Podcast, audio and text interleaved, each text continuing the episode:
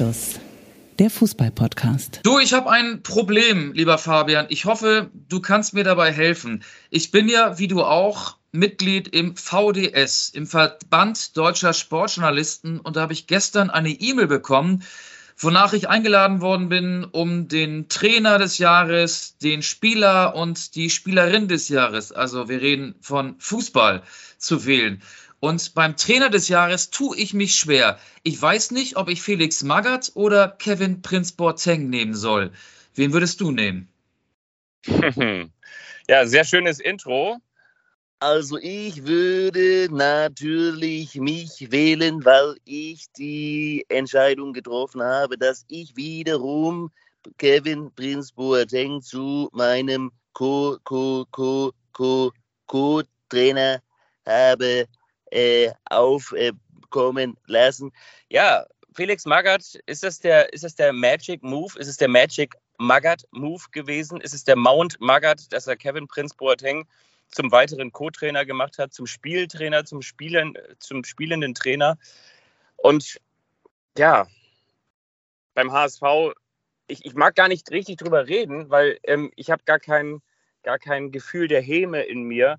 Und ich habe äh, auch schon zu einem weiteren Bekannten, mit dem ich mich heute Morgen darüber ausgetauscht habe, gesagt, es ist eigentlich alles erzählt. Man hat eigentlich die ganze Häme, all das, was man in den vergangenen Jahren an, an Spott parat hatte, diese ganzen Fässer, die hat man ausgegossen, man hat sich eigentlich synchronisiert und irgendwie hat man sich am Ende dann jetzt doch auch äh, damit arrangiert und gesagt, okay, komm, dann lass den HSV jetzt mal wieder raus aus diesem Schwitzkasten, aus dieser fleischfressenden Pflanze, zweite Liga. Lass sie sich mal wieder befreien, aber im letzten Moment hat sie dann eben doch zugeschnappt. Hallo Michael Augustin, ihr hört Anstoß. Hier ist euer Kult-Podcast und ihr bereitet wahrscheinlich gerade das Mittagessen für die Kleinen vor. Ich bin nicht mehr auf Mallorca. Ich war gestern im Volksparkstadion. Fabian ist nicht mehr in Hamburg. Du warst gestern in Dortmund und das ist dann auch schon die Erklärung dafür, dass wir voneinander getrennt diese 102. Anstoßfolge Aufzeichnung. Ich muss dir gratulieren, denn du hast auch wie der HSV den zweiten Platz gemacht. Nicht in der Relegation, sondern beim VDS Berufswettbewerb. Da sind wir wieder beim VDS, beim Verband Deutscher Sportjournalisten. Du hast einen Preis abgeräumt und warst gestern auf einer großen Gala Gala in Dortmund. Herzlichen Glückwunsch. Ich weiß, wofür du den Preis bekommen hast. Magst du das auch noch erzählen? Das wäre ja auch so, eine kleine, so ein kleiner Querverweis. Cross-Teasing. Wir wissen ja alle, dass du nicht nur einen Podcast machst. Du bist ja der Mickey Beisenherz von uns beiden. Du hast ja mehrere Podcasts an jedem Finger ein und einer hat gestern gewonnen. Du hast gestern gewonnen, also den zweiten Platz. Erzähl mal. Aber auch das ist natürlich der kleine Unterschied zwischen uns beiden. Ich weiß damals, als du diesen Preis für deine Reportage zu Florian Wellbrock gewonnen hast, da habe ich dir noch Rollo, Rolf Fuhrmann, Hashtag Hallo Hallo organisiert, der dir noch extra gratuliert hatte. Und jetzt kommst du mit so einem läppischen Erzähl mal selber von dir. Jetzt muss ich hier wieder. Ganz kurz zu Rolf Fuhrmann, der hat inzwischen ein Buch geschrieben. Ich glaube, ein Kapitel hat er auch meinem Preis gewidmet. Ich habe es noch nicht gelesen, aber ich werde es lesen. Ja, ich finde das immer so schwierig, wenn man jetzt über sich selber was erzählt. Ja, wir hatten ja auch diesen Sportschau Olympia Podcast. Das war ja eine Co-Produktion. Das habe ich ja mit äh, weiteren Autoren zusammen gemacht. Und genau, das war ursprünglich die Idee, dass wir ProtagonistInnen also Athletinnen und Athleten auf dem Weg zu den Olympischen Spielen begleiten. Und dann kam Corona dazwischen und dann hat sich das alles ein bisschen geändert. Und dann war natürlich auch Olympia unter einem ganz besonderen Gesichtspunkt. Und da haben wir ganz viele Sportlerinnen und Sportler, auch Funktionärinnen und Funktionäre zu Wort kommen lassen. Und das wurde jetzt nachträglich noch einmal ausgezeichnet. Mit dem zweiten Platz. Es ist der erste Verliererplatz. Das ist eigentlich der, der dritte Platz, wenn man den dritten Platz nicht, nicht halten kann. Wenn man das Wasser nicht halten kann, dann ist das eigentlich der Verliererplatz und äh, gleichzeitig können wir den Bogen wieder zurückschlagen. Ich bin tatsächlich in Dortmund gewesen im Deutschen Fußballmuseum. Ich habe nicht Edin Terzic gesehen, aber es kam gestern ein unfassbares Unwetter runter. Es hat gegossen wie, wie aus Kübeln, wie aus Eimern. Und ich hatte so ein bisschen das Gefühl, ich hätte vielleicht Twitter in Real Life oder Instagram oder Social Media in Real Life, weil wenn man die Social Media Accounts der Dortmund-Spieler sich so anschaut, dann ist das auch so, als würden da lauter Krokodilstränen runtergehen, weil Edin Terzic der neue Trainer ist, aber das ist nicht der wahre Grund, sondern weil Marco Rose eben nicht mehr der Trainer ist. Lauter Beileidsbekundungen im Netz, Mats Hummels, Marco Reus, ähm, Julian Brandt, Jude Bellingham, alle haben sie gesagt, what the fuck. Und Karim Adeyemi, der designierte, der, der kommende, der Nationalspieler von RB Salzburg, der war auch überrascht, dass Marco Rose nicht mehr Trainer ist. Ja, ich war auch überrascht, aber bevor wir über Marco Rose, Edin Terzic und den BVB sprechen, müssen wir vielleicht kurz noch ähm, das Szenario erwähnen. Also du bist in Dortmund, das Buffet ist leer, aber du bist immer noch im Fußballmuseum, nehme ich an, oder? Ich bin nicht mehr im Fußballmuseum, auch wenn ich ähm, natürlich mich länger dort aufgehalten habe, weil ich mir überlegt habe, ich habe jetzt ja einen Podcast-Partner, einen Freund, einen Partner in Crime, dich, und der ist ja mittlerweile so alt, dass ich immer geguckt habe, wo ist denn hier eigentlich die bronzene Statue von Michael Augustin im Deutschen Fußballmuseum? Ich habe sie bislang noch nicht gefunden und deshalb habe ich mich auf den Weg gemacht in eine Stadt, in der lauter junge Menschen, junge, sportliche, attraktive Menschen aktuell gerade mit dem Fahrrad zu ihrem Studiengang fahren es ist eine Stadt, die gemeinsam mit dem Hamburger Sportverein, und auch da schlagen wir wieder den Bogen, die erste Fußball-Bundesliga damals verlassen hat. Und Preußen Münster. Ach so, verlassen hat. Ich dachte, er eröffnet hat. Du bist nicht in Münster. Nein. Ähm, lass mich weiterraten. Ich weiß ehrlich gesagt nicht, wo du bist. In der Stadt, wie gesagt, wo junge sportliche Menschen mit dem Fahrrad zu ihrem Studiengang fahren. Ich bin in der Stadt, die 2018 gemeinsam mit dem Hamburger Sportverein die Fußball-Bundesliga verlassen hat. Aber ich bin eben auch in der Stadt, die sich in diesem Jahr für einen internationalen Wettbewerb qualifiziert hat. Eine Mannschaft, die die Schiebermütze ganz, ganz weit vorne trägt. In Köller am Rhein. Ich bin genau gegenüber des Stadions Müngersdorf. Genau da oh. stehe ich hier auf dem Parkplatz, bin einfach mal runtergefahren. Ich bin nämlich eigentlich ähm, zusätzlich zu diesem Preis, zu dieser Auszeichnung in Dortmund auch noch auf einem Familienfest. Äh, das ist die ganze Wahrheit eingeladen. Und dann bin ich auf dem Weg hin und auf der Autobahn lässt sich so ein, schlechte, so, so ein Podcast produzieren. Und deshalb stehe ich jetzt tatsächlich genau gegenüber vom Stadion Müngersdorf. Du alter Improvisationskünstler, da ist ja eine große Wiese vor dem Stadion. Ich gehe davon aus, dass Hennis, ist es der Achte, da ist und auch den Rasen schön kurz hält und gerade äh, so ein bisschen Gras abknabbert, richtig? Genau. Da ist Gras mittlerweile drüber gewachsen über die abgelaufenen Saison und die Fans des ersten FC Köln müssen sich mit der Conference League arrangieren. Aber bevor wir ganz wild sind, wollen wir, ich glaube, wir müssen noch einmal über das Spiel von in Anführungsstrichen gestern Abend sprechen über das Relegationsrückspiel, das du ja nun live im Stadion als Reporter erlebt hast. Ja, und da müssen wir über Felix Magath reden, über Kevin Prince Boateng. Ach, es gibt so viele Dinge. Also seit heute beschäftigt mich vor allen Dingen die Frage, übernimmt Kevin Prince Boateng jetzt den FC Augsburg oder Schalke 04? Nein, ähm, er wird wahrscheinlich nach seinem Auftritt gestern eine große Trainerkarriere starten. Aber ähm, ja, Felix Magath ist, finde ich, eine entscheidende Figur. Ich hätte es ihm, ich hätte der Härte es nicht zugetraut, innerhalb von vier Tagen aus einer am Boden liegenden Mannschaft so aufzutreten, wie es gestern im Volksparkstadion passiert ist. Also Hertha BSC ist die schlechteste Pressingmannschaft in der Fußball-Bundesliga. Was macht Hertha gestern? Hertha presst den HSV, macht das, was viele Zweitligisten, die den HSV in der vergangenen Saison geschlagen haben, so viele waren es nicht, aber wenn man den HSV irgendwie Punkte abnehmen will in der zweiten Liga, bestenfalls drei, dann muss man die Hamburger pressen, pressen, pressen. Und das hat Felix Magath, das hat Hertha BSC auch erkannt. Und in den vier Tagen ist irgendwas passiert. Ich kann mir nicht erklären, was es gewesen ist. Das System, das 442, hat auf jeden Fall funktioniert. Nicht das Lieblingssystem von Hertha BSC, aber kann man sagen, dass Felix Magath den Verein mit der Raute, mit der Raute, also mit der Mittelfeldraute besiegt hat? Ich glaube, man kann, oder?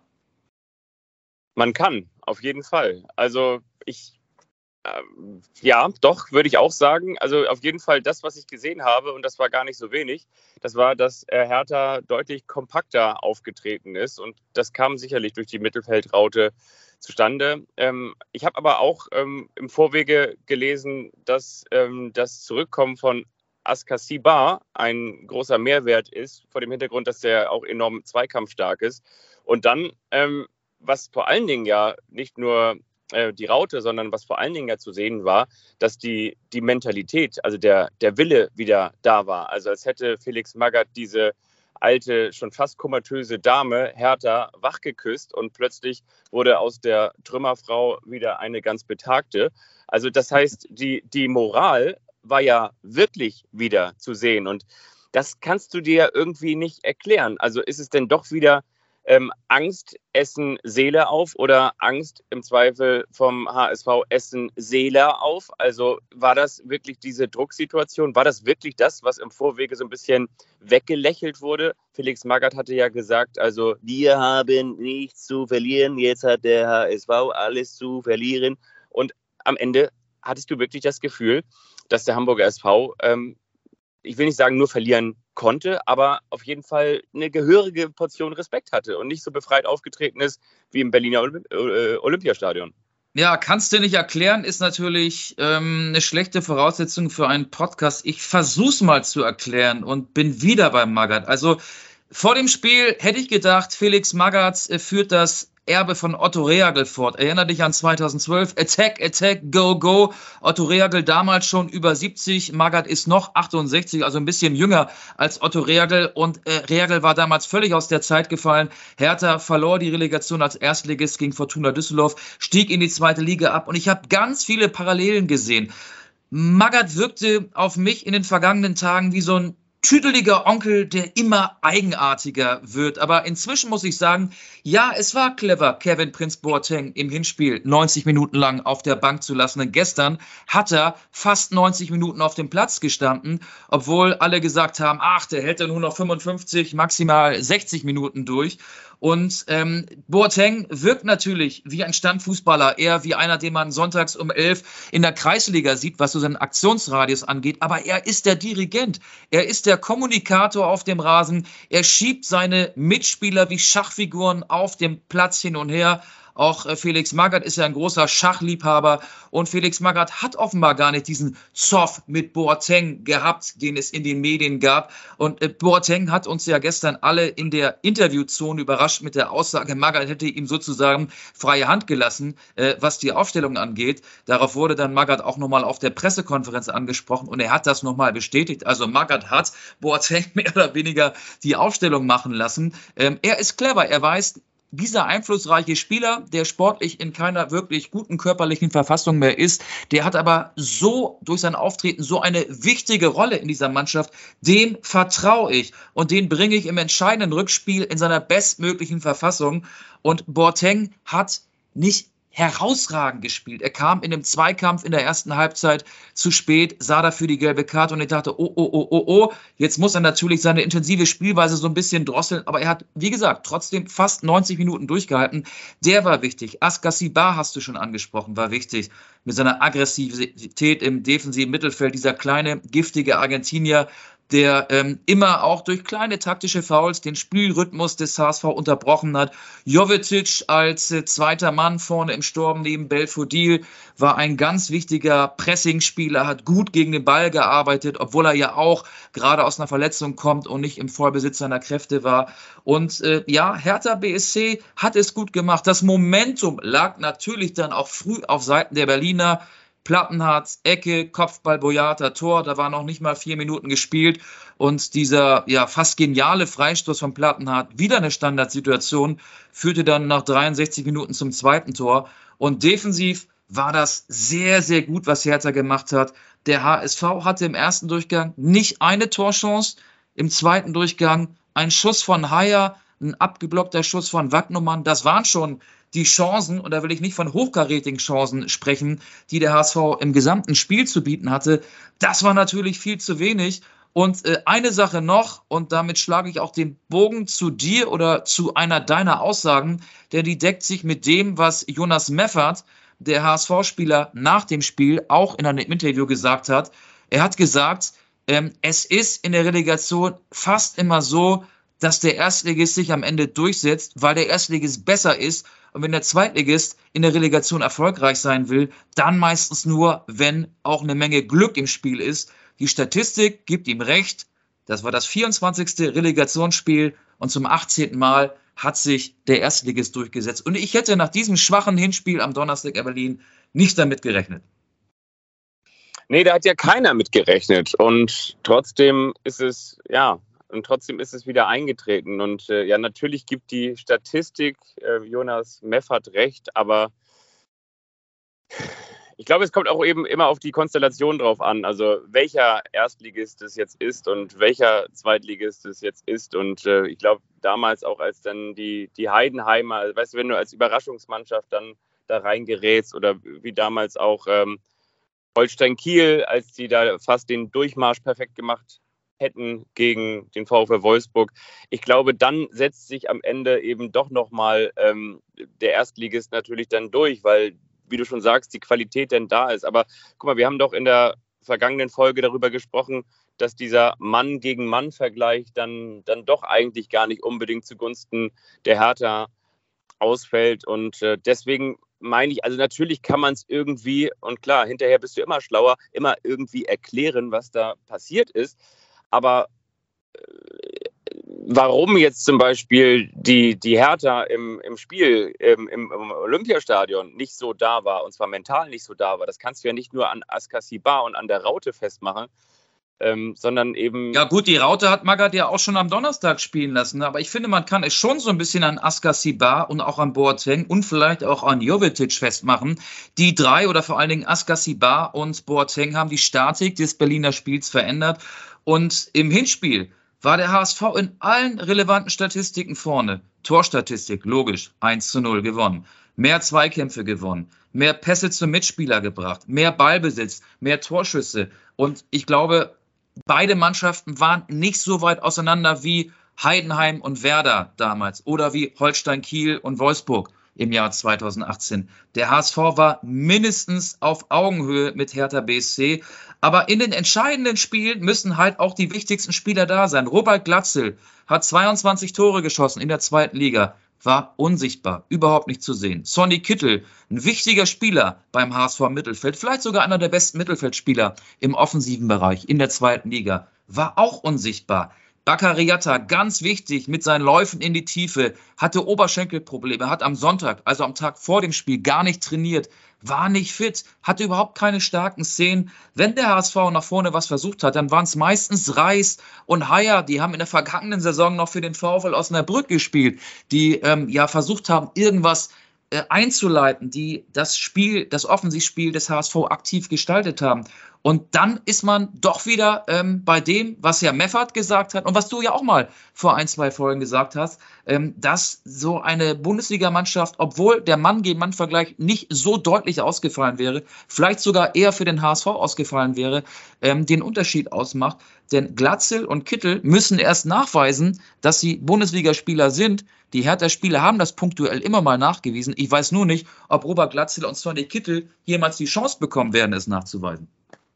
Und da sind wir vielleicht ja auch schon bei dem Übergang dazu, das war natürlich jetzt so das, das, das Fachliche, das, das Analytische, das, was auf äh, Fakten basiert oder was eben so ein bisschen mehr an, an das Spiel als solches herangeht. Und jetzt müssen wir, finde ich, auch nochmal auf diese empathische Ebene runtergehen. Ähm, Dafür bist du der Experte.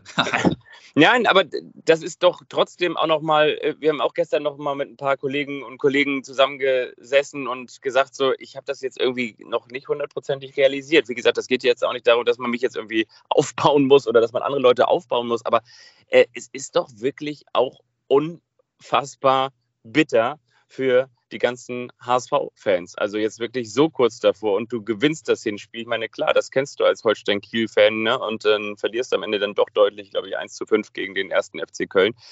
Aber ähm, ich weiß nicht, ob du auch viele Menschen in deinem Umfeld wahrgenommen hast oder in, in deiner Social Media Bubble oder so, die, die diesmal wirklich wieder dran geglaubt haben. Und die Fans, die waren jetzt wirklich wieder da. Die hatten sich ja zwischenzeitlich auch äh, neu aufgestellt, abgewandt, die Uhr abgebaut und gesagt, so komm weg mit Lotto King Karl und wir sind jetzt ein anderer HSV und wir sind eigentlich jetzt aus einer Zweitligamannschaft geboren und, und bauen uns da irgendwie jetzt was Neues auf und mit Tim Walter und festhalten in Krisenzeiten. Das kennt man ja alles gar nicht vom HSV.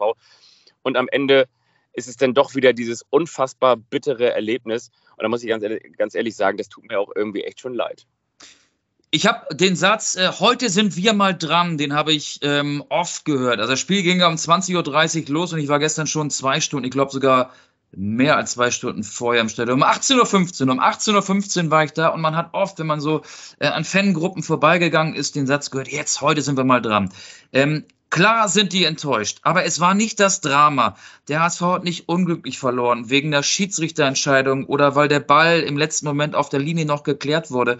Die HSV-Fans, die da waren, haben ja auch gesehen, hey, das ist offensiv gar nichts. Hertha ist defensiv so stabil und die wenigen Offensiv-Highlights, das war der Schuss von Haier, das war der abgeblockte Schuss von Wagnumann. Die habe ich ja eben schon äh, angesprochen und du hast auch gemerkt, nach dem Plattenhardt, diesen Freistoß, das war ja auch äh, fast genial von ihm. Alle rechnen mit einer Flanke, er haut das Ding oben links rein. Äh, Heuer Fernandes macht den ersten Schritt nach vorne, muss dann wieder nach hinten. Sieht ein bisschen doof aus bei dieser Aktion, aber er ist äh, nachweislich einer der besten Zweitligatorhüter, Daniel Heuer Fernandes. Danach war auch so eine Schockstarre auf den äh, Rängen zu spüren. Also das Stadion hat nicht so diese Wucht entfaltet, die man äh, in verschiedenen ähm, Do-or-Die-Spiel, die es jetzt ja in den vergangenen Wochen gab, äh, mitbekommen hat. Ich will nicht Eintracht Frankfurt so als das Paradebeispiel jetzt hier hervorkramen, aber das Stadion hat jetzt auch nicht äh, die Mannschaft nochmal so richtig gepusht und ähm, da eine, eine ganz besondere Atmosphäre entfaltet. Du hast gemerkt,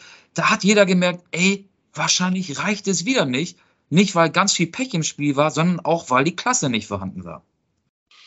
Dann kann man vielleicht mal als Beispiel nehmen den, den VfB Stuttgart. Da habe ich mit dem Kollegen, den du ja auch sehr, sehr, sehr gut kennst und viel, viel länger kennst als ich, mit dem Kollegen Jens-Jörg Riek gesprochen, der ja das Spiel für die ARD kommentiert hat, äh, wo am Ende, am Endo alles gut war, wie du so schön auch geschrieben hast bei Twitter. In Köln. Genau, als der erste FC Köln dieses Spiel dann doch noch verlor und der VfB Stuttgart es nun doch noch drehte. Er hat gesagt, das war in dem Moment in dem Stadion lauter als damals bei der Meisterschaft von 2007.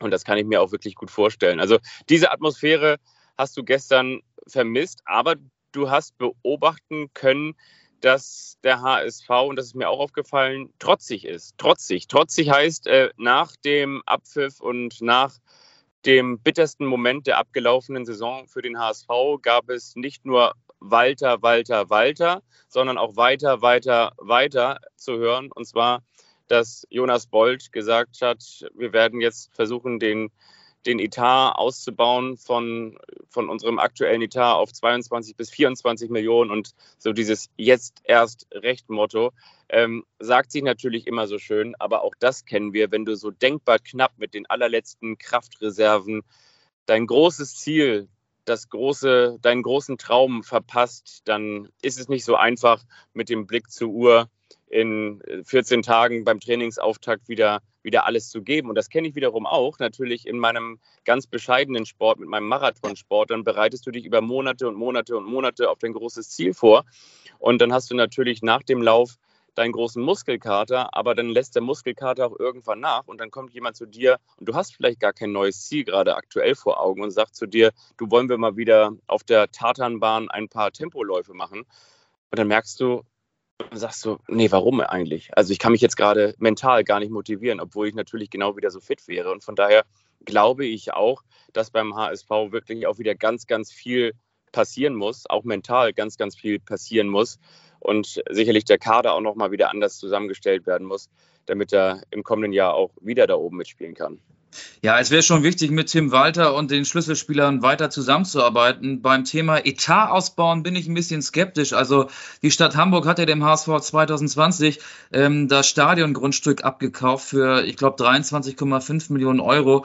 Und äh, von dem Geld, es gibt ja einen neuen Finanzvorstand beim HSV, Thomas Wüstefeld heißt der, sind nur noch rund 8 Millionen Euro vorhanden. Und jetzt kann der HSV die geforderten 18 Millionen Euro, um das Stadion EM-tauglich zu machen, für die EM 2024 gar nicht mehr aufbringen. Also der HSV hat ja ähm, nicht nur in diesem Fall, sondern auch vorher schon viel Geld zweckentfremdet.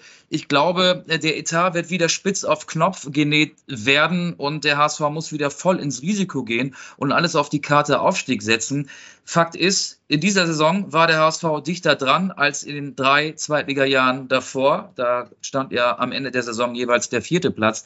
Ähm, ist noch ein bisschen zu früh, um darüber zu reden. Natürlich war es total unglücklich und bitter. Nach dem Rückspiel aber auch verdient. Und ich muss ehrlicherweise sagen, ich gehörte zu denen, die gesagt haben, nach diesem Hinspiel, dass ich mir im Urlaub, äh, obwohl ich weit, weit weg war, auch über weite Strecken angeguckt habe, gab es für mich eigentlich nur eine Schlussfolgerung. Hertha geht runter in die zweite Liga. Der HSV steigt auf in die erste Liga, aber jetzt ist es doch ein bisschen anders gekommen. Ja, ist doch anders gekommen. Und Werner Gegenbauer ist zurückgetreten, der Hertha-Präsident. Und es ist die Frage, wird ein ehemaliger Ultra-Hertha-Präsident, damit kann doch eigentlich nur Hertinho gemeint sein, oder? ja, glaube ich auch. Aber zu denen kommen wir später. Damit sind wir bei der eine überrascht den anderen. Ich will nicht zu viel vorwegnehmen. Du hast gesagt, weil du in Dortmund gewesen bist, möchtest du unbedingt noch über Marco Rose und Edin Terzic mit mir sprechen. Du hast die Tränen schon angesprochen, die Tränen, die die BVB-Spieler Rose hinterher weinen, ähm, aber irgendwie auch ein Stück weit nachvollziehbar, dass Terzic ein Nachfolger wird, finde ich. Ja, das ist die, die, die Hauslösung. Ne? Das ist so, wie wenn du, wenn du sagst, okay, eigentlich äh, wollten wir die, die große Gans oder von mir aus auch das, das große vegane Curry fertig machen und dann ist dir irgendwie das Gericht versalzen. Und dann sagst du ähm, nicht, okay, jetzt fahren wir nochmal los und äh, holen eine Pizza von draußen, sondern du guckst, was du in der Tiefkühltruhe noch hast. Und dann gehst du nach unten in den Keller und sagst du, alles klar, komm, Edin Terzic, den tauen wir wieder auf. Und ich finde, es ist ein Wagnis. Ich finde, es ist ein Wagnis aus unterschiedlichen Gründen. Zum einen aus dem Grund, weil Edin Terzic mit diesen häufig zitierten Vorschusslorbeeren natürlich da ankommt, hat mit der Mannschaft den DFB-Pokal geholt und daran wird er sicherlich auch gemessen sein äh, oder daran wird er sich sicherlich auch messen lassen müssen. Und zwar, weil ähm, ich finde es deshalb schwierig, weil er natürlich ähm, über so einen über so einen ähm, Kumpeltyp gekommen ist, über so einen, über so einen, kommt Jungs, ähm, wir, wir machen jetzt hier äh, uns eine schöne Zeit und am Ende äh, rocken wir den DFB-Pokal und das, das hat dann irgendwie geklappt, das ist aufgegangen. Aber er hat, er hat den BVB auch in die Champions League geführt. Ne? Also er hat eine Saison gerettet und zwar mit dem bestmöglichen Erfolg damals 2021. Genau, in der, in der Liga hat er das dann auch noch wieder äh, stabil hinbekommen. Aber jetzt, genau, daran muss er sich messen lassen. Und das ist, ähm, denke ich mir, vor dem Hintergrund, dass sich jetzt ja schon seine, nicht der ganze Kader, aber wichtige Säulen im, im aktuellen oder vielleicht auch im neuen Kader ähm, zumindest dahingehend erst einmal mit dem, mit dem Vorgänger solidarisieren ähm, finde ich, äh, könnte das eine, eine wackelige Geschichte werden. Also ich weiß nicht, ob sie sich mit ihm solidarisiert haben. Also sie haben, glaube ich, einfach nur so ihr Mitgefühl. Jetzt bin ich mal der Empathische. Ihr Mitgefühl ausgedrückt. Die, die ähm, das getan haben, waren ja auch äh, vorher, also in der vorletzten Saison, muss man ja inzwischen sagen, unter Edin Terzic mehrheitlich schon BVB-Spieler. Ich finde an der ganzen Geschichte skurril, dass die Vizemeisterschaft nicht mehr genug ist. Also was will Borussia Dortmund? Meister werden? Das schafft keine andere Mannschaft in, hat keine andere Mannschaft in den vergangenen zehn Jahren geschafft und wird wahrscheinlich auch in den kommenden Jahren keine andere Mannschaft in Deutschland schaffen. Das schafft nur der FC Bayern. Also ist doch die Vizemeisterschaft der größtmögliche Erfolg. Ich glaube aber, dass am Ende Rose dann über den FC St. Pauli gestolpert ist. Aus im Pokal, Viertelfinale und über Ajax, Sporting und Besiktas das? Champions League aus in der Vorrunde oder über die Glasgow Rangers Europa League aus. Das sind die Titel, die der BVB eigentlich einsammeln müsste oder zumindest mal im Bereich des Endspiels vordringen müsste, wenn in der Meisterschaft schon nichts geht, denn der Titel ist fest zementiert und gehört dem FC Bayern. Und äh, das wirft der BVB im Nachhinein Marco Rose vor. Das kann ich sogar auch nachvollziehen. Und vielleicht auch die hohe Anzahl an Muskelverletzungen, die ja darauf schließen, dass im Training irgendwas falsch gelaufen ist. Vielleicht war das Training falsch dosiert oder zu hart. Auch das wirft der BVB ja offenbar Marco Rose vor. Er ist übrigens ähm, jetzt auch ein teures Missverständnis. Überleg mal, die Dortmund haben früher, äh, früher, vor einem Jahr oder vor nicht mal ganz einem Jahr 5 Millionen Euro Ablöse an Gladbach gezahlt und äh, Rose soll ja auch irgendwie so zwischen 4, 5 Millionen Euro im Jahr verdienen, hat noch einen Vertrag bis 2024. Ich bin kein Mathematiker, aber das wird richtig viel Geld, dass der BVB da jetzt nochmal locker machen muss. Am Ende werden sich beide Seiten auf eine Abfindung einigen, aber wir sind ja in der Größenordnung von 10, 15 Millionen Euro am Ende, die Marco Roses äh, paar Monate, es waren ja dann am Ende 10 in Dortmund kosten und unterm Strich war es die Champions League Qualifikation und mehr nicht. Und das ist aus Sicht des BVB zu wenig.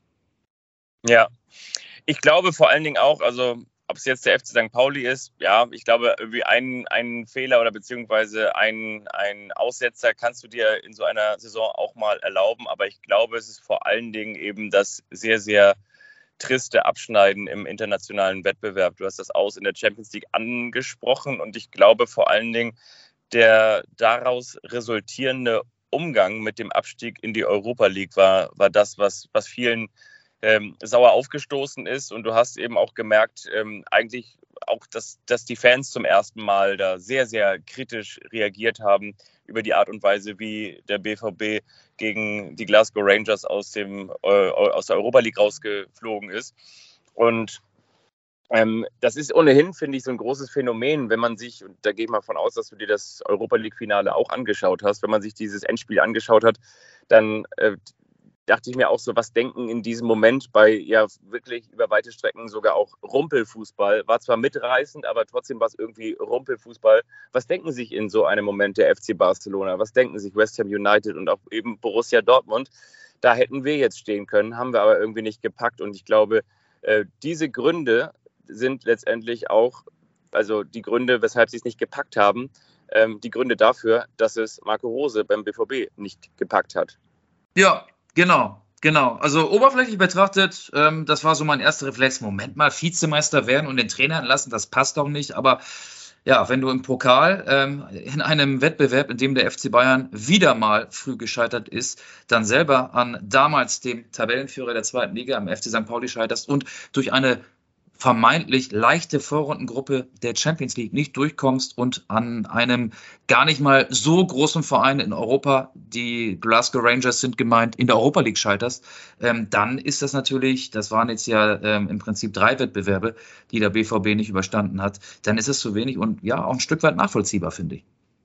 Ja, aber ich bin gespannt. Ich bin wirklich gespannt. Also ich halte Borussia Dortmund für äh, High Potential, also wie so ein wie so ein äh, Kind, das du eigentlich von der Schule nehmen musst, weil es äh, zu viel Potenzial, einen, einen zu hohen IQ hat.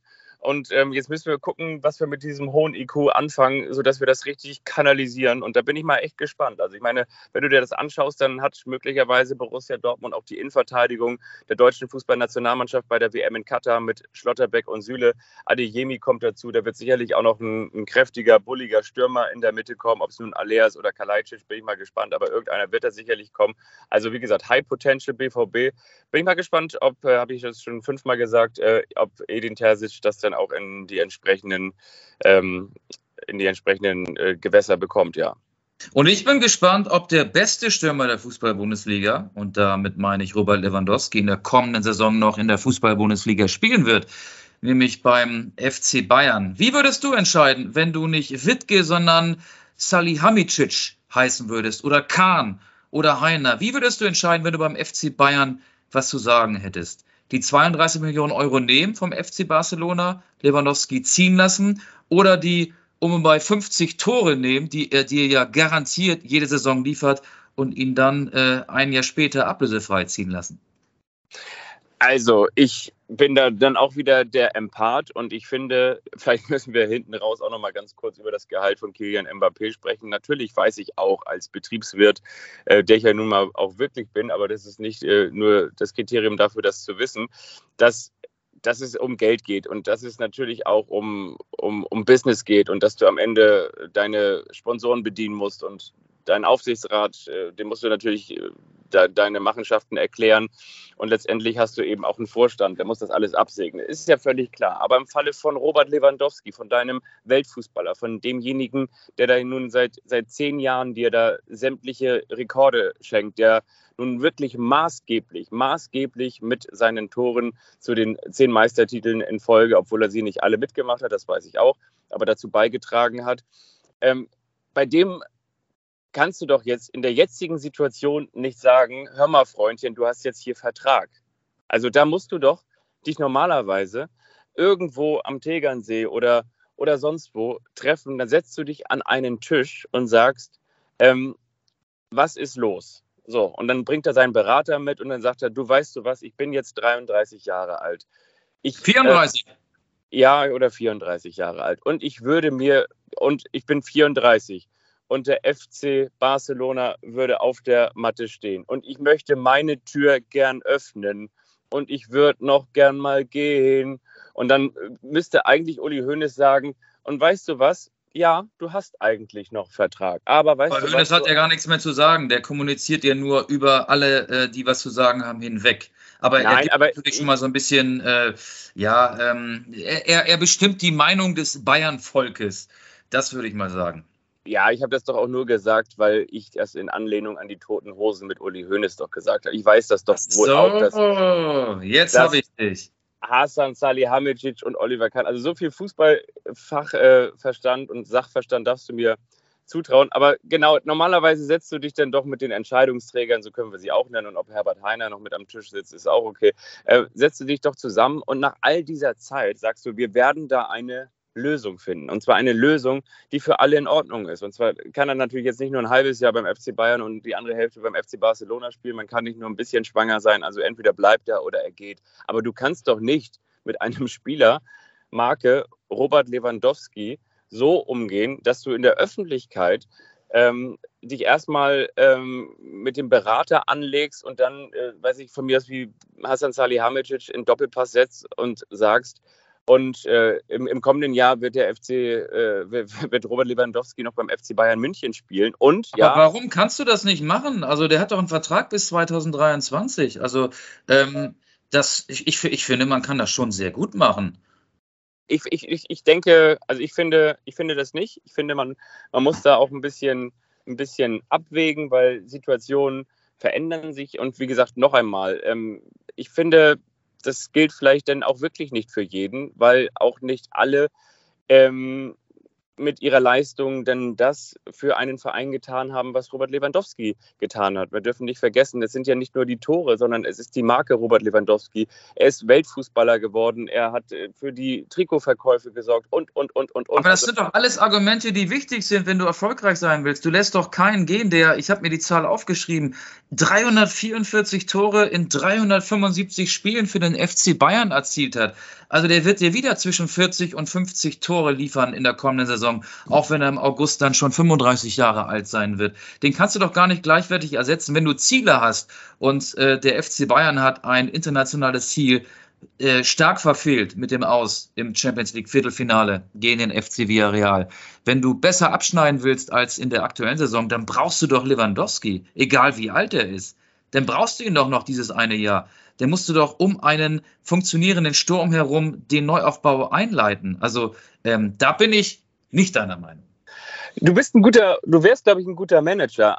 Ja, na, na, natürlich hast du, was jetzt das Sportliche angeht, hast du natürlich absolut recht. Aber ich meine ja eben, weißt du, du hast doch in, in aller Regel hast du nur ein Leben. Und diese Karriere von Robert Lewandowski ist ja nicht gerade am Anfang und er ist jetzt auch nicht 23 oder 24, sondern wie du gesagt hast, 34. Und wenn er sagt, ich habe jetzt noch einmal in meiner gesamten Karriere, wo ich für euch alles getan habe, habe ich jetzt noch einmal die Möglichkeit, für den FC Barcelona in einer körperlichen, guten Verfassung zu spielen und in die Fußstapfen wahrscheinlich von, weiß nicht, Pierre-Emerick Aubameyang oder wem auch immer zu treten.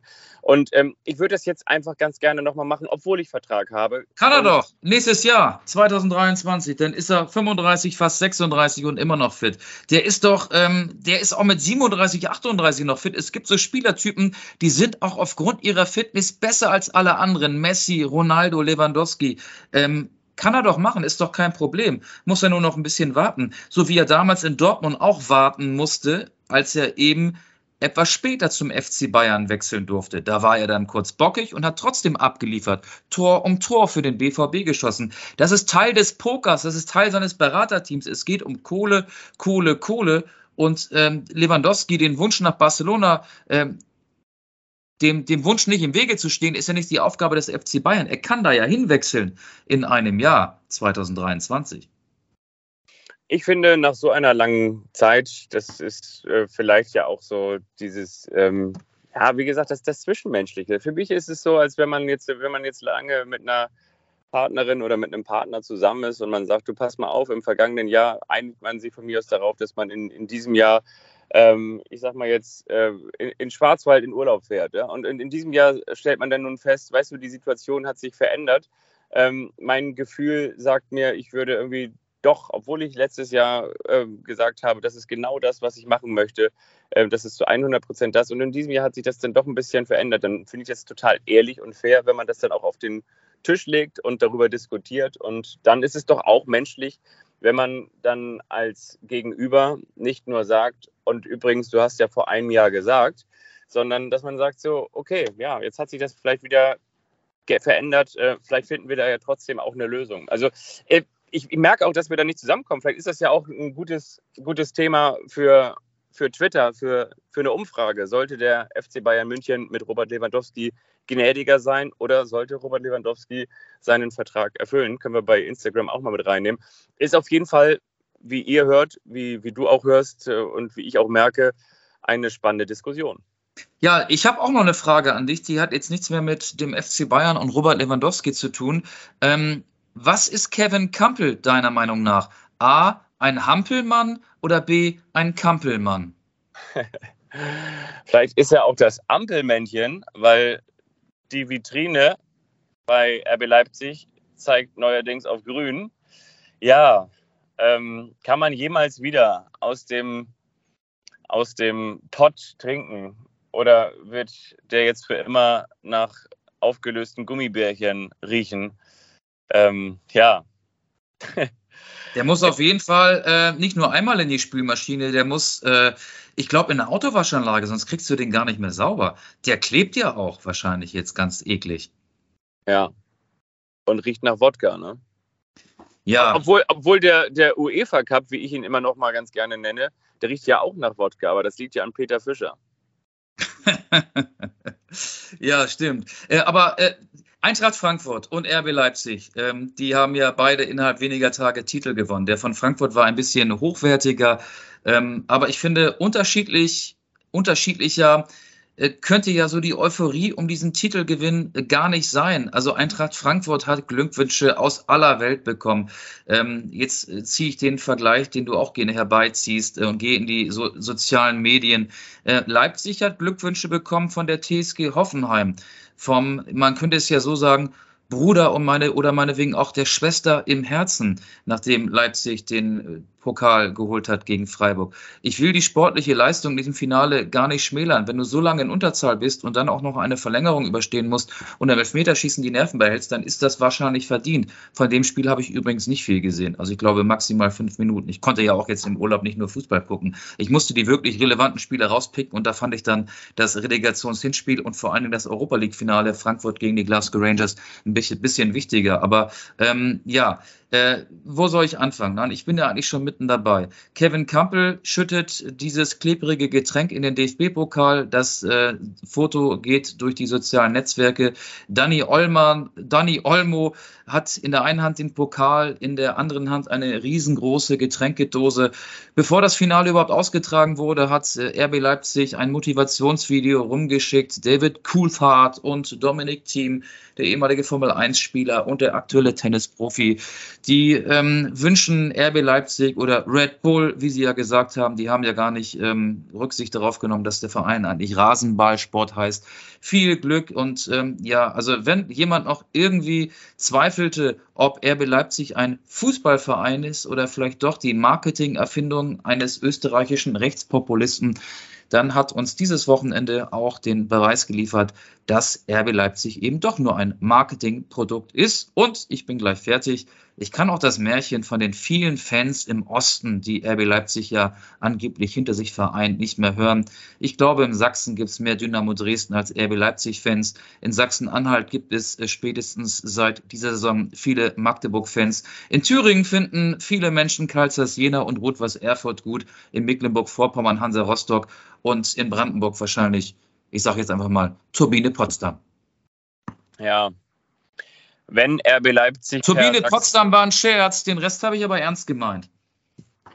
Ja, und ich wollte sagen, wenn ähm, RB Leipzig per Sachsen-Anhalter durch den DFB-Pokal fährt, das könnte auch eine Folge sein, aber es ist ein bisschen zu lang. Deswegen vielleicht eher, wenn Felix den HSV ähm, Schach Magath setzt. Aber wir sind noch gar nicht bei den, bei den Folgentiteln, sondern wir sind noch bei RB Leipzig. Und zwar ist mir dazu aufgefallen, da muss jemand, ein lieber Kollege beim MDR muss jemand eine Wette verloren haben. Hast du das auch gesehen, dieses Video, als da jemand eine sogenannte Schalte gemacht hat? Also im Fernsehen wurde aus dem Studio zu dem Reporter geschaltet und im Hintergrund war der Empfang beim DFB-Pokal. Und ja, da waren auch 40.000 Menschen. Und ja, man darf auch nicht vergessen, dass es für die Menschen dann vielleicht doch auch eine Bedeutung hat. Ich glaube auch, dass sie nicht die Fanhoheit haben. Aber in jedem Fall sagte dieser Reporter, das letzte Mal, dass ich so einen Menschenauflauf bei einem sportlichen Empfang gesehen habe, das war, als die Damen-Nationalmannschaft von Äquatorial Guinea ähm, die Meisterschaft gefeiert hat. Und da bin ich mir ziemlich sicher, da hat irgendjemand zu ihm gesagt, du musst Äquatorial Guinea in deine Schalte mit einbauen. Denn ich glaube nicht, dass die Damenfußballnationalmannschaft von Äquatorial Guinea bei einem Meisterschaftserfolg einen ähnlichen Empfang, eine ähnliche Bühne bereitet bekommen hat. Vielleicht irre ich mich auch, aber. Wie hat Oliver Minzlaff darauf reagiert, frage ich mich, der Geschäftsführer von RB Leipzig. De dessen, dessen Statement fand ich übrigens auch ah, zumindest mal schwierig. Wer es immer noch nicht kapiert hat, dass äh, RB Leipzig ein fester Bestandteil des deutschen Fußballs ist, dem ist nicht mehr zu helfen. Ähm, das heißt für mich frei übersetzt, wer uns nicht mag, der ist unser Feind. Also der hat es sich inzwischen auch so richtig in der Schmollecke bequem gemacht. Ähm, macht RB Leipzig jetzt auch nicht sympathischer. Nee, aber was sollen sie natürlich auch machen? Ne? Also was sollen sie machen? Das ist deren täglich Brot. Ähm, ist jetzt die Reaktion, sollte die Reaktion von Minzlaff sein, so wir sind scheiße oder ich gehe heute nicht zur Arbeit? Also die müssen es natürlich auch mit Leben füllen, ist ja völlig klar. Ja, aber, aber ähm, so, also für mich heißt das wirklich, wer uns nicht mag, ist unser Feind. Ähm, wenn du mal in dieser Ecke bist, dann kommst du da auch nicht mehr raus. Also ähm, was verlangen Sie denn, dass man ähm, es gut findet, wenn man sich einen Wettbewerbsvorteil mit Geld, was man nicht selbst erwirtschaftet hat und mit viel Zuneigung äh, des sächsischen Fußballverbandes mit dem Startrecht in der äh, Oberliga im Jahr 2009, als Leipzig die Lizenz des SSV Mark Kranstedt übernahm. Wenn man all das gemacht hat, dass man dafür Applaus bekommt vom neutralen Fan, vor allen Dingen von den Fans, die ähm, Fans von Vereinen sind, in denen Mitglieder Mitbestimmungsrecht haben. Ich glaube, RB Leipzig hat ungefähr zwei Dutzend Mitglieder ähm, im gesamten Verein und lassen auch gar keine Vereinskultur zu. Also ich finde, wer ähm, für so eine Firma denn etwas anderes ist es nicht, arbeitet, der darf sich dann auch nicht beschweren, äh, wenn die äh, Kritik da ist. Und die wird natürlich, obwohl RB Leipzig jetzt auch schon ein paar Jahre existiert und auch schon ein paar Jahre in der Fußball-Bundesliga spielt, immer wieder lauter werden, wenn der Erfolg da ist. Und das war nun mal der größte Erfolg von RB Leipzig, der erste Titel in der dann ja auch erst 13-jährigen Vereinsgeschichte.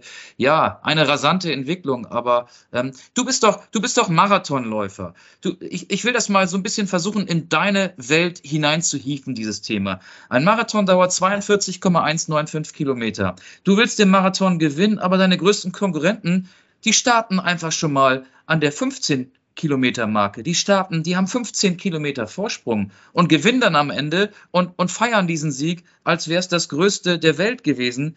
Ja, sie hatten ja auch einfach viel bessere Chancen und du hattest keine Chance, weil du eben 42,195 Kilometer laufen musstest und nicht 42,195 minus 15 Kilometer. Verstehst du, was ich meine?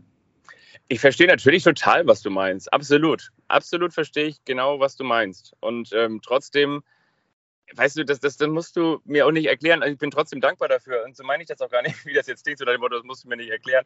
Aber ich denke mir so, weißt du, du kannst ja überall eine unfassbare Doppelmoral ansetzen. Weißt du, auch Werder Bremen, zu denen ich ja auch ein, eine totale Sympathie pflege, weißt du, aber Werder Bremen hatte da auch immer Kick vorne drauf und Wiesenhof und ich bin mir sicher, beim SC Freiburg läuft auch alles, äh, auch nicht alles rund und äh, weiß ich, diese ganze Under Armour Geschichte beim FC St. Pauli, das, damit will ich nur sagen so. Aber das sind Vereine, das sind Vereine und äh, RB Leipzig, Rasenballsport, Red Bull, wie sie ja selber sagen und wie sie ja auch in diesen Videos, äh, sie machen da ja jetzt auch kein Geheimnis draus.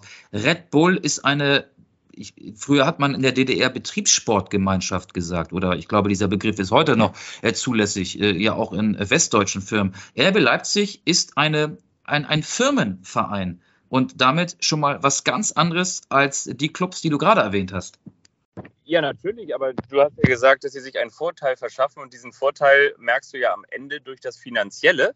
Und dieser finanzielle Vorsprung, ähm, den erwirtschaften sich wiederum ja auch andere Vereine, wie zum Beispiel Werder mit Wiesenhof oder dass das Weserstadion Wohn in Westweserstadion heißt oder dass es, äh, das Millantor halt auch äh, flankiert ist mit irgendwelchen Minis, die über Eckfahren hängen oder äh, Levi's Werbung oder wie gesagt auch Under Armour und so weiter und so fort. Aber diese Vereine müssen mit ihrem Geld wirtschaften. Wenn bei Leipzig das Geld knapp wird, das ist wie äh, bei so einer Geldpresse, dann kommt halt neues Geld aus dem Marketing-Etat, dann kommt halt noch ein bisschen mehr Geld ähm, aus dem bereits vorhandenen äh, Volumen an Geld hinein äh, in, die, in, diesen Verein. Und somit hat RB Leipzig auch einen finanziellen Vorteil, ähm, den es so in der Fußball-Bundesliga natürlich auch in Wolfsburg in ähnlicher Form gibt, in Hoffenheim und auch in Leverkusen, aber bei den Vereinen, die du gerade genannt hast und bei den vielen, vielen anderen Profivereinen in Deutschland eben nicht. Das, das stimmt, aber trotzdem legen sich diese anderen, auch mitgliedergeführten Vereine dann mit Unternehmen ins Bett und machen sich moralisch äh, angreifbar, äh, um den Wettbewerb und äh, entsprechend ja auch äh, den, diesen Vorsprung äh, zu verkürzen und den Wettbewerb äh, weiter zu generieren oder beziehungsweise im Wettbewerb ähm, wettbewerbsfähig zu sein. Aber sie und sind organisch gewachsen und haben sich das Geld selbst erwirtschaftet, natürlich auch aufgrund der finanziellen Hilfe von Sponsoren. So funktioniert Leistungssport, nicht nur Fußball, sondern auch andere Sportarten. Auch ein Einzelsportler kann ohne die Unterstützung von Sponsoren wahrscheinlich sich niemals den Traum ähm, von der Teilnahme an Olympischen Spielen erfüllen. Und ähm, dieses Problem, ich nenne es mal Problem, hat RB Leipzig nicht. Ich glaube, an der Stelle kommen wir nicht so richtig zusammen. Aber es ist ja auch nicht schlimm. Nee, ist auch nicht schlimm. Ich, ich, weiß ja auch, ich weiß auch, was du meinst, aber ich denke mir einfach nur, man darf es sich nicht so einfach machen und das eine verurteilen und das andere damit rechtfertigen. So, das ist so, ähm, das ist so mein Problem, was ich habe. Und gleichzeitig, da bin ich ja auch ganz ehrlich, habe ich dafür auch keine Lösung. Ne? Aber ich denke mir so, ähm, ich bin auch gar kein RB Leipzig-Fan, überhaupt gar nicht. Und ich kann auf den Verein verzichten und ich kann auch auf Hoffenheim verzichten. Das werden die Hoffenheim-Fans, so es denn welche gibt, ähm, auch nicht gerne hören. Obwohl André Breitenreiter da jetzt Trainer ist. Ja, obwohl André Breitenreiter da jetzt Trainer ist. Ähm, ja, äh, ist auch überhaupt gar nicht meine Welt. Nur ähm, ich bin auch jemand, der, der sagt, so man, ja, diese Doppelmoral, ist es dann, dann macht man sich es äh, häufig auch sehr, sehr einfach. Aber wollen wir vielleicht noch über andere Zahlen ganz kurz äh, reden, die ich heute Morgen ganz schön auch nochmal bei Instagram ähm, zusammengefasst gesehen habe. Und zwar reden wir über folgenden Vertrag. 300 Millionen für drei Jahre, 100 Millionen pro Jahr, 8 Millionen pro Monat, 274.000 pro Tag, 11.000 Euro pro Stunde, 190 Euro pro Minute und 3,17 Euro pro Sekunde. Das ist das Nettogehalt laut Medien von Michael Auge, äh, von, von Kilian Mbappé. Ja, und weißt du, was gemein ist? Du hast an zwei Stellen abgerundet. Pro Stunde verdient er 11.416 Euro und pro Monat 8.333.333 Euro. Mach ihn nicht ärmer, als er ist. Wir haben jetzt die neue Aktion bei Anstoß. Bei Kilian Mbappé sagen sie an der Kasse aufrunden und dann kommen sie auf das wahre Gehalt. Ja. Ja, das ja. kann sich nicht mal RB Leipzig leisten, äh, würde ich jetzt einfach mal vermuten. Herzlichen Glückwunsch, Kilian Mbappé. oder, oder man könnte auch sagen, Real never plus, nichts geht mehr. Das kann man auch sagen. Und ich glaube, da werden in Madrid einige sehr überrascht gewesen sein. Ja, Kilian Mbappé hat sich halt auch dafür entschieden, ganz oft französischer Meister zu werden und nie Champions League-Sieger zu werden. Er kommt aus einem Vorort von Paris. Er spielt für seinen Heimatverein und er verdient, wie wir gerade gelernt haben, äh, demnächst noch mehr Geld, sehr viel mehr Geld, als er ohnehin schon verdient hat. Auch Kilian Mbappé ist jemand, der wahrscheinlich erkannt hat, dass es im Fußball überwiegend ums Geld geht. Und er hat dieses Spielchen gewinnbringend für sich umgesetzt. Ich kann daran nichts Verwerfliches finden. Ich hätte es sogar verstehen können, wenn er 400 Millionen Euro für drei Jahre bekommen hätte. Und ist das denn auch okay, dass er für, für sein Geld die, die, die Scheich-Millionen nimmt. Er ist steinscheich, sagt man ja auch, ne? Ja, ich hätte vielleicht den letzten Teil mit den 400 Millionen Euro in Klammern setzen sollen. Ironie, Ausrufezeichen, Ausrufezeichen, Ausrufezeichen. Ja, es ist krank, aber ich meine, der hat auch 222 Millionen, ach nee, das war ja der andere, Neymar. Die, Paris hat auch mal 222 Millionen Ablöse für Neymar bezahlt. Vielleicht rentiert sich das am Ende sogar, wenn man ganz viele Trikots verkauft und äh, viele, viele ähm, Werbedeals mit Mbappé als ähm, Hauptfigur in diesen Werbespots abschließt.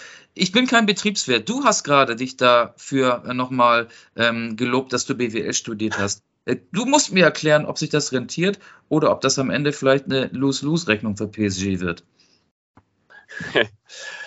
Ja, stimmt. Äh, da bin ich natürlich der, der, der Buchhalter. Ähm, ich würde es erstmal erstmal ein, ähm, eintragen in unsere Grundbücher und dann die Bilanz, würde ich sagen, die sollten wir noch mal ein bisschen stunden.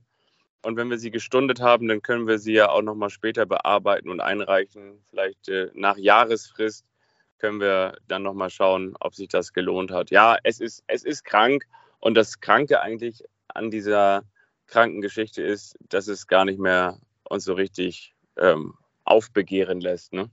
Wir haben übrigens auch diese Folge schon fast gestundet. Also wir steuern auf eine Stunde zu und wir sind immer noch nicht bei unserer Kultrubrik angelangt.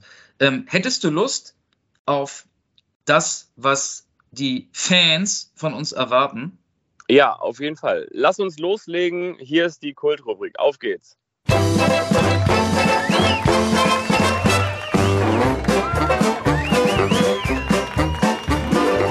Das ist der eine, der überrascht den anderen. Und wiederum der andere, der weiß nichts davon. Das ist der eine, der überrascht den anderen. Und wiederum der andere, der weiß nichts davon.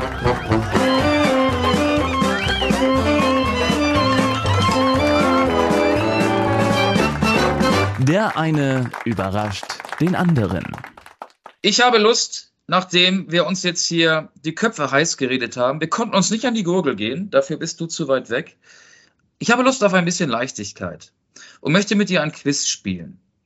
Ein kleines, süßes, niedliches Quiz. Es ist wirklich niedlich, denn es geht um die Maskottchen der Bundesligisten. Ja. Ich sage dir, entweder ein Maskottchen und du nennst mir den Verein oder ich gebe dir einen Vereinsnamen vor und du sagst mir, welches Maskottchen dieser Verein hat. Was glaubst du wohl? Wir sind übrigens in beiden Ligen unterwegs. Zu wem gehört Schanzi? Das ist das Maskottchen äh, von Ingolstadt. Genau, ein kleiner, süßer Drache. Zu wem gehört Willi Wildpark? Äh, Karlsruhe. Genau, ein niedliches Wildschwein, das dem Karlsruher SC gehört. wir bleiben im Tierreich. Welches Maskottchen hat der Verein, den wir beide in unser Herz geschlossen haben? RB Leipzig. Das ist ein Bulle. Genau, und der heißt Bulli. So, es gibt aber auch Maskottchen, die sind gefährlich. Die haben ganz scharfe Zähne. Fritzle ist ein Krokodil und gehört zu wem? Zum VfB Stuttgart. Richtig. Wie heißt das Maskottchen von Hannover 96?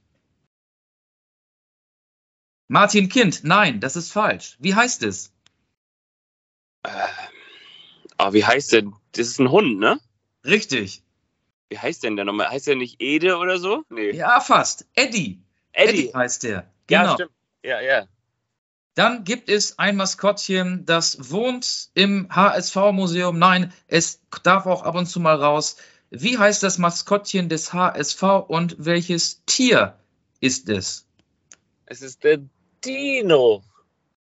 Hermann, der Dino Hermann. Ja. Dinosaurier, genau. Es gibt aber nicht nur tierische, sondern auch Maskottchen mit zwei Beinen, zwei Armen, zwei Augen, Nase, Mund, die menschlich sind. Wie heißt das Maskottchen von Schalke 04?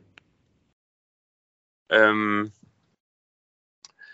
dieser Typ mit der langen Nase, ne? Ja, genau. Äh, Pinocchio. Nein, Erwin. Erwin. Erwin, ja. Erwin. Genau. Du guckst gerade auf das Stadion des 1. FC Köln. Wie heißt das Maskottchen dieses Vereins? Hennes. Richtig, der Geißbock. Ähm, wir wollen jetzt nicht alle 36 durchgehen. Es gibt auch ein paar Vereine, die keine Maskottchen haben, so wie Mainz oder Augsburg oder in der zweiten Liga Darmstadt, St. Pauli, Werder Bremen hat auch keins. Aber ein paar habe ich noch. Ähm, das ist wirklich schwierig, aber du hast es schon mal gesehen. Es ist nämlich Hardy der Dachs. Wo wohnt der? Hardy der Dachs. Du warst schon mal in seiner Heimat, in seinem Stadion. Sandhausen. Richtig. Im Hartwaldstadion. Ja, genau, genau. So, wir sind. Du warst gestern in Dortmund. In Dortmund gibt es auch ein Maskottchen. Die Wen? Biene. Ja, die Biene. Die heißt nicht Willi und auch nicht Maya, sondern Weiß ich nicht. Emma. Ach ja. Und es gibt auch ein lebendes Maskottchen, klar, den Geißbock in Köln, aber auch eines, das quer durch Europa geflogen ist, in Sevilla keine Landeerlaubnis hatte, aber hauptsächlich in Frankfurt durch die Gegend flattert. Wer ist gemeint und welches Tier meine ich? Der Adler. Der Adler. Wie heißt der denn? René, ne? Richtig, René, den ich gestern auch gesehen habe, weil er einer von vielen, vielen HSV-Fans im Stadion war. Das war das Maskottchen-Quiz, das die Stimmung hoffentlich wieder ein bisschen aufheitern könnte. Schöne Grüße an Herzinho, feier nicht zu doll. Ich wünsche dir viel Spaß bei der Mitgliederversammlung von Hertha BSC am kommenden Sonntag. Und jetzt lasse ich mich gerne von dir überraschen. Sehr, sehr gerne. Ich habe ein kleines Hertha BSC-Quiz vorbereitet. Und zwar möchte ich wissen, wie trainerfest bist du? Und ich äh, frage dich, war ich Trainer und wie viele? Also heißt erst einmal, war ich Trainer bei Hertha BSC? Ja oder nein? Mein Name ist René Tretschok. Ja, Interimstrainer. Ich weiß nicht mehr wann, aber für wenige Spiele mal, ja? War ich Trainer bei der Berliner Hertha? Richtig Mein- oder falsch? Ist richtig, ist richtig, ja, sehr richtig. Mein Name ist Peter Neururer. Auch das ist richtig. Da müssen wir, glaube ich, bis weit in die 90er Jahre zurückgehen. Damals war das Olympiastadion auch schon da, wo es heute steht, aber sehr viel leerer als äh, in den letzten Wochen. Das ist richtig. Und zwar vom März 1991 bis zum Mai 1991. Sehr, sehr gut. Helmut Schön. Helmut Schön war dort nicht Trainer, sage ich. Das ist falsch. Denn auch Helmut Schön war kurz Trainer bei der Berliner Hertha. Und zwar von Juli 1950 bis zum Dezember 1950. Aber da waren wir ja noch gar nicht geboren. Wie Das sollen wir stimmt. das denn wissen? Da waren wir noch gar nicht geboren. Ist vollkommen richtig. War ich Trainer bei der Berliner Hertha? Mein Name ist Falco Götz. Ja, war ich, natürlich. Und zwar zwischen dem 7. 2004 und dem 4. 2007, also drei Jahre lang. War ich Trainer bei der Berliner Hertha? Mein Name ist André Schubert. Nein, war ich nicht. Ich war nicht Trainer. Auch das ist vollkommen richtig. War ich Trainer bei der Berliner Hertha? Mein Name ist Pfiffi Kronsbein. Ja, war ich. Ja, war ich. Und zwar äh, zwischen dem 12. 1979 und dem 6., also dem Juni 1980. Mein Name ist Finn Kliman und ich habe momentan großen Ärger mit Jan Böhmermann, weil er einen Maskenskandal aufgedeckt hat. Dieser Mann, den ich jetzt suche, der heißt nicht so wie ich, weil er mit mir verwandt ist, sondern weil er Klimaschewski meinst du? Uwe Klimaschewski? Uwe Kliman, war er Trainer der Berliner Hertha? Uwe Kliman? Ja. Ja, äh, aber der heißt doch Klimaschewski. Nee, Uwe Klimaschewski war auch Trainer bei der Berliner Hertha, allerdings davor, aber Uwe Kliman eben auch. Ja, dann will ich dir nicht widersprechen. Sehr richtig. Mein Name ist Horst Ehrmantraut. Horst Ehrmantraut war da auch Trainer. Nein, Horst Ehrmann. Ah, nee, der war bei TB. Entschuldigung, Entschuldigung, Entschuldigung. Tennis Borussia. Okay. Kannst du noch? Zwei, drei? Ja, ich kann noch. Mein Name ist Rainer Wiedmeier. Ähm, ja, auch Interimstrainer. Noch gar nicht so lange her. Sehr gut. Mein Name ist Winfried Schäfer. Winfried Schäfer war auch Trainer bei Tennis Borussia Berlin, aber nicht bei Hertha BSC. Das ist sehr richtig. Friedel Rausch. Friedel Rausch war nicht Trainer bei Hertha BSC.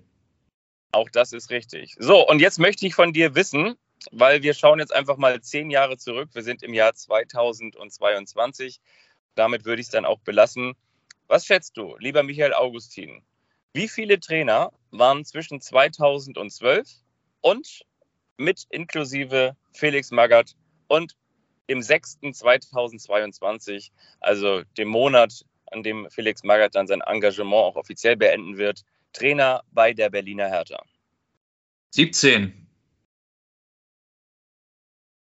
Warte mal ganz kurz. Du sagst 17? Ja, einfach randommäßig 17. Nein, das ist falsch. Es waren zwölf. Bekommst du fünf dieser zwölf Trainer aus den vergangenen zehn Jahren zusammen? Ohne ja, da muss, da muss man ja gar nicht so weit zurückgehen. Also Jürgen Klinsmann, Alexander Nuri, Taifun Korkut, Paul Dardai gehörte mehrere Male dazu. Und ähm, dann würde ich auch gerne noch Lucien Favre nennen. Lucien Favre ist schon länger her. Der Ach, Lucien Favre ist schon länger her. Okay, dann nenne ich, ähm, dann nenne ich einfach Jürgen Röber ist auch schon länger her. Oh ja, viel länger her. Jürgen Röber war. Den nehmen wir halt Friedhelm Funkel. Jürgen Röber war 2002, 1996 bis 2002. Friedhelm Funkel. Ähm, fällt auch Just nicht mehr mit rein. Just Luhukai. Nehmen wir Just Luhukai. Sehr gut, genau. Das ist richtig. Und damit haben wir fünf. Michael Skippe, René Tretschok, Otto Rehagel, Jos Luhukai, Paul Dardai, Ante Czovic, Jürgen Klinsmann, Alexander Nuri, Bruno Labbadia, nochmal Paul Dardai, Taifun Korkut und Felix Magath. Das hast du richtig gut gemacht, Michael. Ante Schovic, auch geil. Labadia, äh, ja, richtig auch. Äh, den habe ich gestern im Volksparkstadion vermisst. Der wäre ja möglicherweise ein bisschen für Hertha gewesen und ein bisschen mehr für den HSV. Ja, ja. Wir hätten auch so ein Quiz machen können, wer für beide gespielt hat. Da fällt mir Jerome Boateng ein. Da fällt mir Marco Schellbrich ein. Marco Wer? Rehme, nee. Marco, nee, Marco Rehme hat nicht bei, nee, der hat bei Rostock gespielt, ne? Der ja, der hat bei, beim FC Hansa und bei Hertha gespielt. Ähm, gut, müssen gut. wir nicht weiter vertiefen. Äh, ich will noch mal den ähm, Anfang unserer Folge aufgreifen. Also Trainer des Jahres Kevin Prinz Boateng, Fußballer des Jahres Davy Selke, äh, obwohl er jetzt die letzten beiden Spiele nicht mitmachen konnte. Kann man das so durchgehen lassen? Ja, hast du mitbekommen, dass Felix Magath sich das Trikot von Davy Selke geholt hat? Ähm, ich habe es gelesen, ja. Ich war ja, als das passierte, dann, ich glaube, das war ja, oder nee, ich, ich glaube es nicht, ich weiß es, weil ich es gelesen habe. Es war ja äh, in einem Live-Interview bei Sat 1. Ich habe es logischerweise nicht gesehen. Äh, ja, das meinte ich ja auch so ein bisschen mit äh, alter, tüdeliger Onkel, der immer eigenartiger wird. Ähm, man weiß nicht so recht, was, was, was Magatz, was in seinem Kopf vorgeht. Er redet ja dann auch davon, dass er jetzt erstmal wieder Holz hacken will. Ähm, hat äh, logischerweise gestern auf der Pressekonferenz äh, seine Mission als erfüllt und seinen Job als erledigt erklärt, was ja auch völlig nachvollziehbar ist. Ähm, ja, ist schon schräg. Also, das ist schon sehr, sehr schräg. Aber er wenn die beide sich gegenüberstehen, also Magath und Selke, ist es denn Davy gegen Goliath?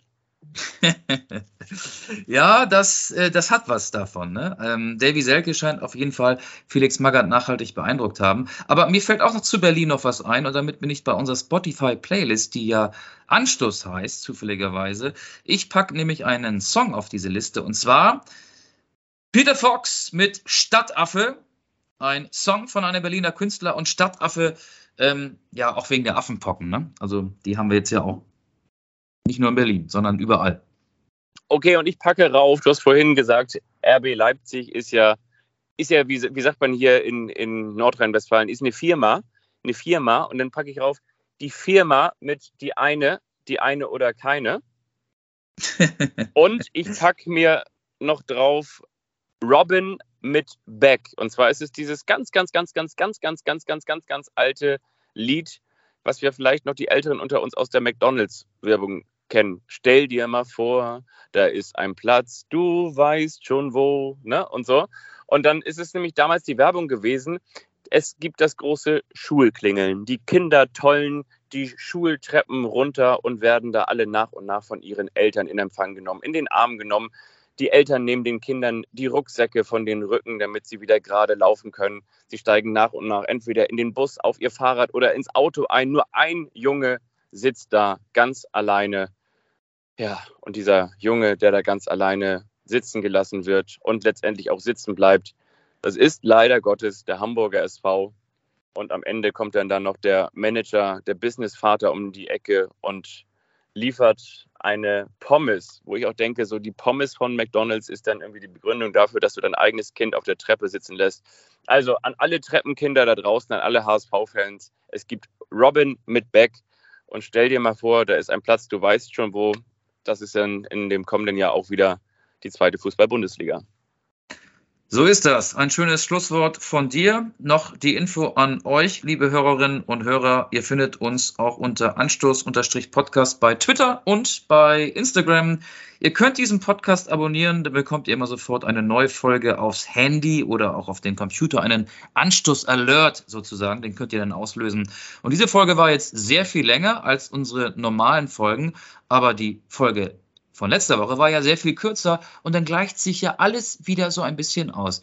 Das sagen diese beiden ausgeglichenen Typen. Ich bin total ausgeglichen, weil ich eine Woche Urlaub hatte und du bist total ausgeglichen, weil du mit diesem Preis, den du gestern abgeräumt hast, jetzt zu deiner Familienfeier fahren kannst. Ich wünsche dir viel Spaß, fahr vorsichtig und vielleicht sehen wir uns dann ja tatsächlich mal nächste Woche in deinem neuen, noch nobleren Nobelviertel. Würde mich freuen. So machen wir das. Diese Folge irgendwas zwischen Ludovic Reis und Podcast Preis. In diesem Sinne, macht es gut. Wir hören uns, bleibt gesund. Auf bald. Wiederhören.